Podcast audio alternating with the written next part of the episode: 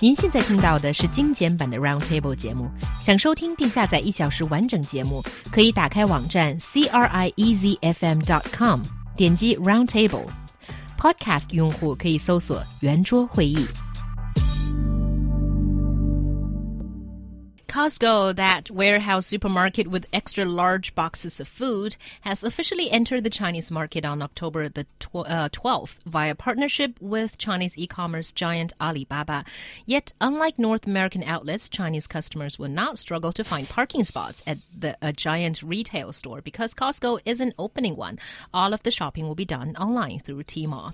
美国零售巨头 Costco 终于借到天猫国际进入中国市场，迎来不俗的首秀业绩。 开店三天就卖出近三吨可可兰坚果，近一点五吨蔓越莓干，而且订单量还在继续飞速上涨。Costco received over 10,000 orders on the first two days of opening at its Hangzhou headquarters, including orders for three tons of Kirkland nuts and 1.5 tons of dried cranberries. And the orders are still piling up. By the way, the things that I have bought has still not been delivered yet. So Well, well, I mean, when you're when you're dealing with three tons of deliveries, I think it's, that's a, that's a difficult order to fill. yeah, I think we should give them some slack for uh, being so slow for the first three days. Yeah, but I think this is a little surprising and not so surprising at the same time. It must be surprising for Costco because what a huge demand that they've gotten just in two, three days. And for Chinese people who, well, we've envied our US counterparts for getting cheap stuff and good quality from these gigantic uh, warehouse membership supermarkets. And now you can get something uh, of a same product, but just not that ex- much expensive, and it sounds like a great deal. Yeah, exactly. I think I think that, that Costco has a lot going for it in, in the Chinese market.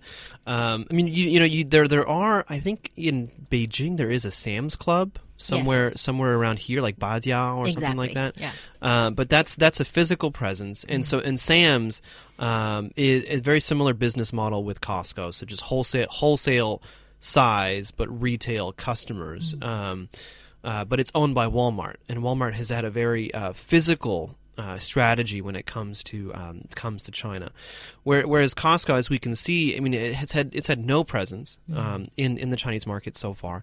It has been uh, they have some stores in Japan, uh, I believe they have some in um, in South Korea as well as uh, Taiwan, but on the mainland they they have no presence whatsoever, uh, and so for them, I mean, the biggest question here is you know what who who who are we trying to target? And is is is a physical presence feasible? And i think they're being really smart in saying that no a physical presence is not feasible. Um, and they're just going through uh, online. And the thing is, I mean, also, you know, a lot of the products that they're offering aren't necessarily, I mean, some are, but not all of them necessarily are new to the Chinese market. Uh, at least the types of products. Um, I mean, nuts. I mean, everyone eats nuts here. Um, but I think that the, the thing is here, it's about brand recognition, especially people who have visited the United States, uh, or perhaps even other countries that have Costco. And the, the, the Kirkland brand, um, you know, their in-house brand, is seems to be fairly well known. Also, I think I mean they're they're they're they're leveraging what they do best, which is a decent price for high volume.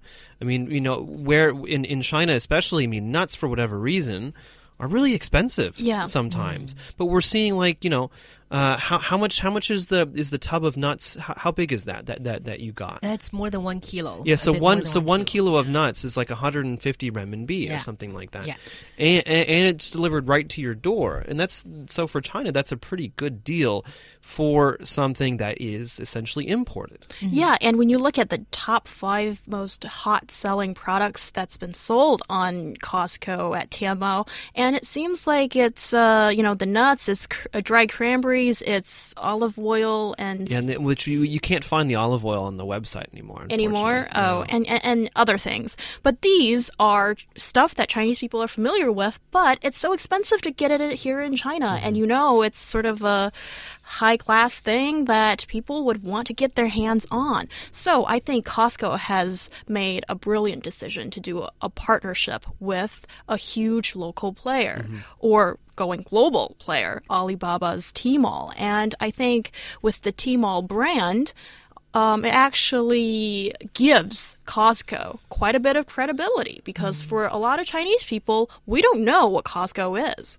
Well, we well, a lot of people do. I think a lot of people do. Yeah, Or a I lot think of people do. I think you know it's like a huge American uh, wholesale supermarket, but you don't really know that much about it, and you don't really know the kind of lifestyle or the idea that it usually sells to American Yeah, people, the- which is totally irrelevant here. It The, the only the only problem I see with with their current business model in China is that Chinese customers are going to be missing out on one of the um, I don't know defining experiences of going to a store like this. Uh, you know, you go there, you do your shopping, and then on your way out, you get a hot dog for a dollar, Oh, or you get a is- slice of pizza for a dollar.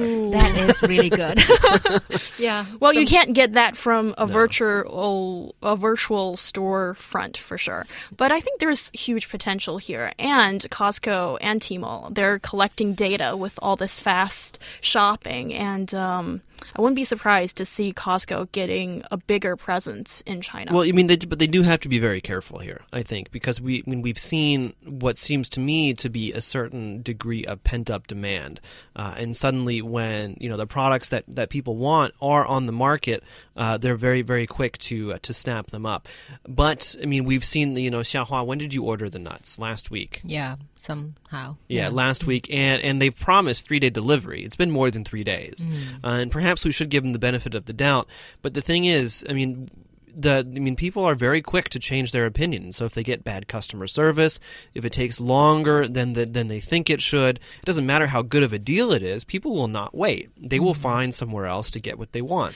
Uh, and so they have to be very, very careful there of, of not peaking too early and not living up to cus- to consumer expectations. Yeah, I think that's definitely it. But I also want to remind people of one thing that Costco is doing right here. That is, they were able to keep prices low by having this warehouse at the, a tax tariff free zone There here in go. China, and that's the sole reason they're able to, you know, uh, outprice uh, the other competitors uh, on Tmall or in physical stores. And, and I do wonder if this is going to happen more often with overseas retail giants or overseas uh, brands setting up food, uh, setting food here in China. Yeah, I'm just I'm just so disappointed about the about the olive oil. Two liters for 120 renminbi.